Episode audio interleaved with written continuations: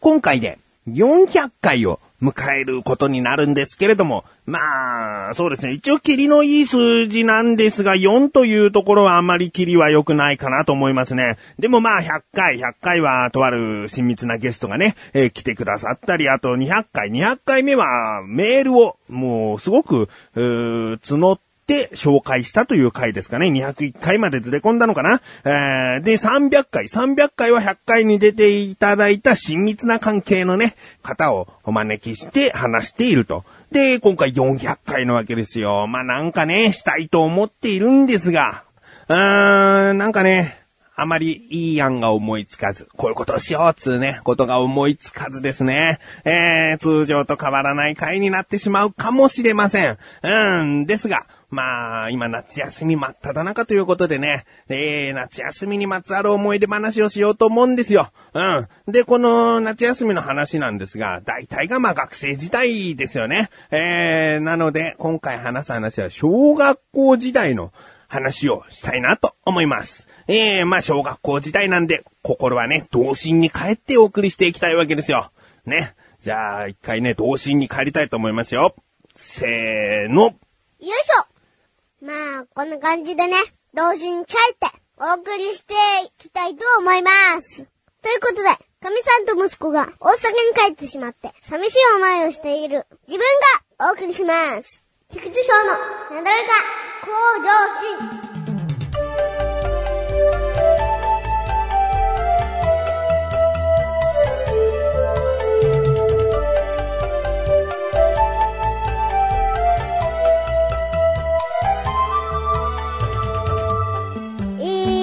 休みの話なんですけど、小学校1年の話しますね。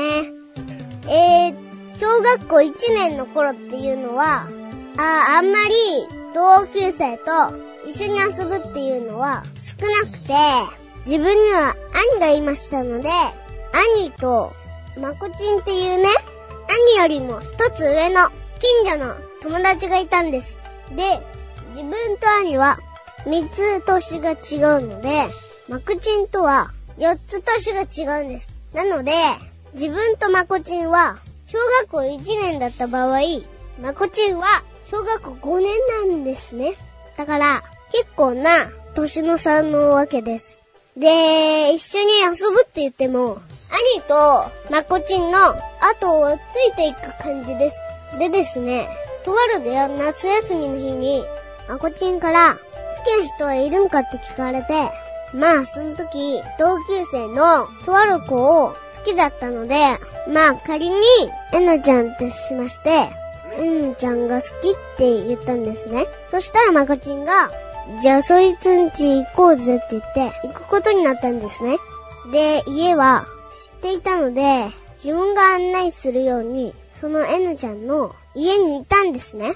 N ちゃんの家っていうのは、オートロック式のマンションなので、まあ簡単に行けないというか、入れないんですね。だけど、まこちんっていうのは、まあ悪ガキとまでは言わないけど、まあやんちゃな人だったので、もう構わず、ピンポン押してですね、N ちゃんいますか？って言ったわけです。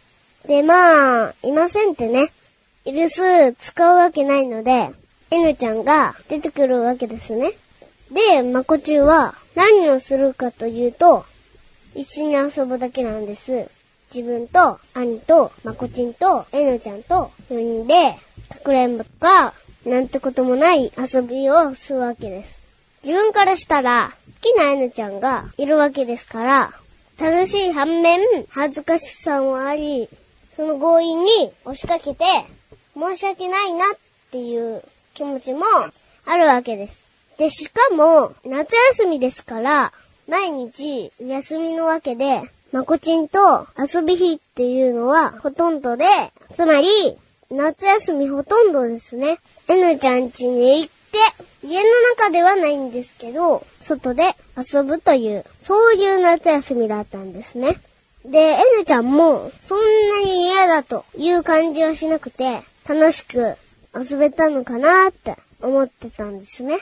で、これが、夏休みの小学校1年の思い出なんですけど、この恋っていうのは、きちんと結末を迎えていて、高校1年の頃かな。えなちゃんにですね、告白をしようって思い立ったんですね。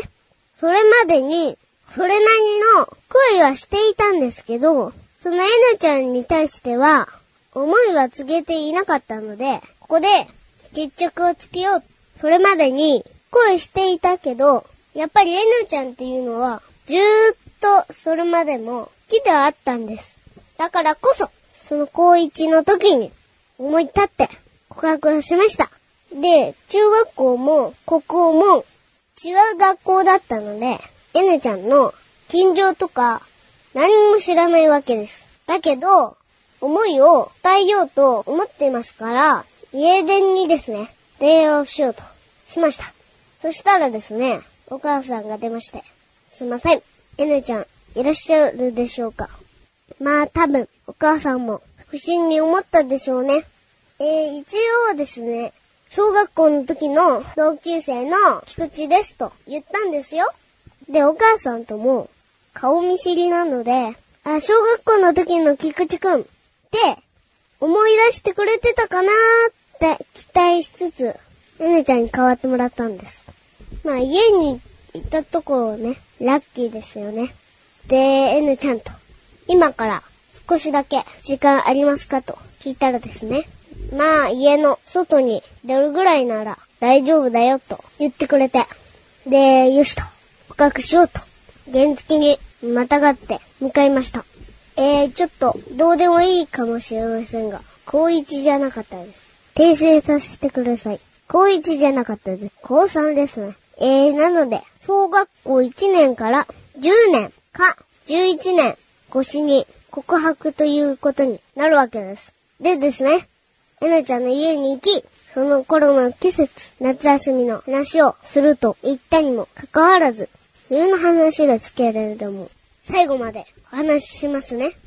まずね、えなちゃんにはマンションの下に降りてきてもらって、えー、まあ、自分のね、長年積み上げた思いを伝え、告白したわけなんですけどね。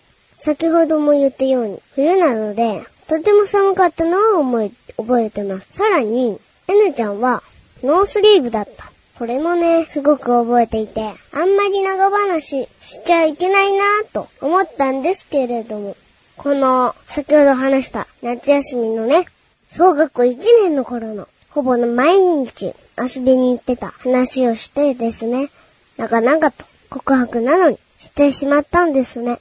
うーん、でもね、笑顔でエネちゃんはその話を聞いてくださってね、返事になるわけですが、今は、高校3年生ですから、勉強に集中したいと言われ、やられてしまったんです。うん、まあ、これはね、結構な苦い思い出となっていますけれども、まあ、夏休みと思い出を考えると、この話に至ってしまうということなんですね。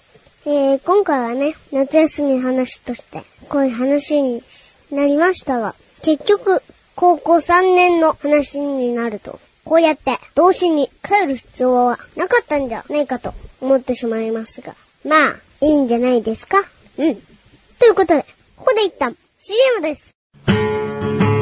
小高的文化発信ということでね、まあ、文化を発信して、まあ、そんなにまだ立てないんで文化っていうのも、まあ、正直、成り行きでついちゃった名前っていうのも正直あるんですけれども、まあ、それなりに文化っぽいことを言っていく。ということで、そんな小高祐介がお送りする小高菊池の小高カルチャーは2週に1度の水曜日更新です。さようなら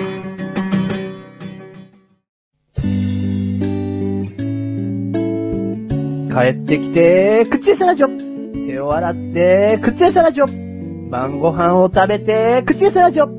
お風呂に入って、口エサラジオ。テレビを見て、口エサラジオ。布団に入って、寝るよ、おやすみ。いつでもどこでも片手間に、口エサラジオは毎月1回更新のアスレチック放送局で、リンクページから行けるよ。どこまでも続くえー、CM を聞いてくださったと思いますが、まず、小田カルチャー。こちらの、小高。小高はですね、うーん、どういう人かというと、イケメンの人です。なので、ぜひ聞いてみてくださいね。その次の、口レスはラジオ。こちらの出ているマッシュル。マッシュルはどういう人かというと、ポテトチップスを100個ぐらい食べてる人です。なので、クッチレスはラジオも聞いてください。ところで、今ね、神さんと息子は大阪に帰ってしまっているので、寂しいんですよ。息子もね、あの、大阪に行くまでは、一緒にね、ベッドに入って寝ていたんですよ。その時にね、寂しいよって、息子に言うとね、絶対帰ってくるから、ってね、励ましてくれるわけですよ。でね、帰ってきたら何してくれんの？って言ったら、チューをですね、20回ほっぺにしてくれると言ってくれたんですね。果たして、この安国は守ってくれるのか、忘れているのか、空港で帰ってきて抱っこした時にしてくれると言ったので、もう絶対ね、チューをしてくれると信じています。でですね、今回は2週間しか大阪に行ってないので、まあ、今まで自分は最大で4週間、よく1ヶ月離れ離れというのを経験しているので、2週間はね、そこまで寂しいということではないんですけれど、うん、まあ、一人はね、返事をして、ちょっとお出かけの予定もね、入れたので、満喫したいなと思っています。うん。えー、次回はね、その、どっかに行ってきたという話をできるかと思いますが、息子との再会は、次次回お話できるかなと思います。果たしてね、週の予告を覚えているのか？うん。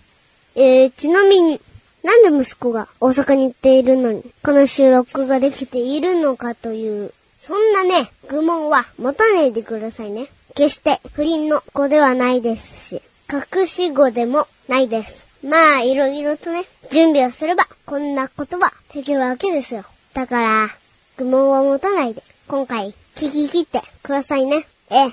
では、エンディングですよ。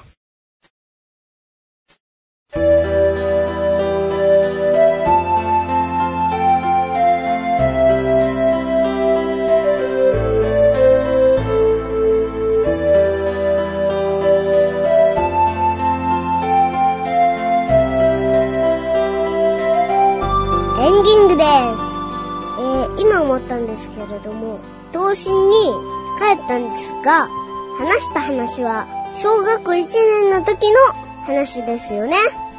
うっかりですね、ちょうど幼稚園の年長さんぐらいの童心に戻ってしまったんですよね。間違えちゃってね。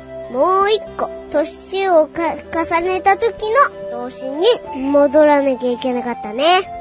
まあ、子供の時の気持ちで話せたということでいたなと思います。もうこのまま、今回は動詞のまま終わっていきたいと思います。次回はですね、ちゃんと32の中年男性に戻って、いつも通りお送りします。言っておきますよ。動詞に戻ってますが、本当の年は32ですよ。僕は32歳です。本当ですよ。はい。えー、では、お知らせです。このなだらか向上心が更新されたと同時に、小高、菊池の小高カルチャーも更新されました。今回はね、小高祐介の沖縄に行ってきた話の続きですね。果たして最終日まで話すことはできたのか気になるという方は、ぜひ聞いてみてください。そして、リングページから行けます。アスレチック放送局のページから聞けます。クッチレスはラジオ。こちらも月1更新で更新されました。今回はですね、あーまあ、マッシュルもいろいろな話も出そうですが、メガネタマーニーのね、とある発案から企画が生まれそうですね。まあ企画と言っても長期間ではなく、次次回お話しできることになります。気になるという方は、ぜひどうか聞いてやってください。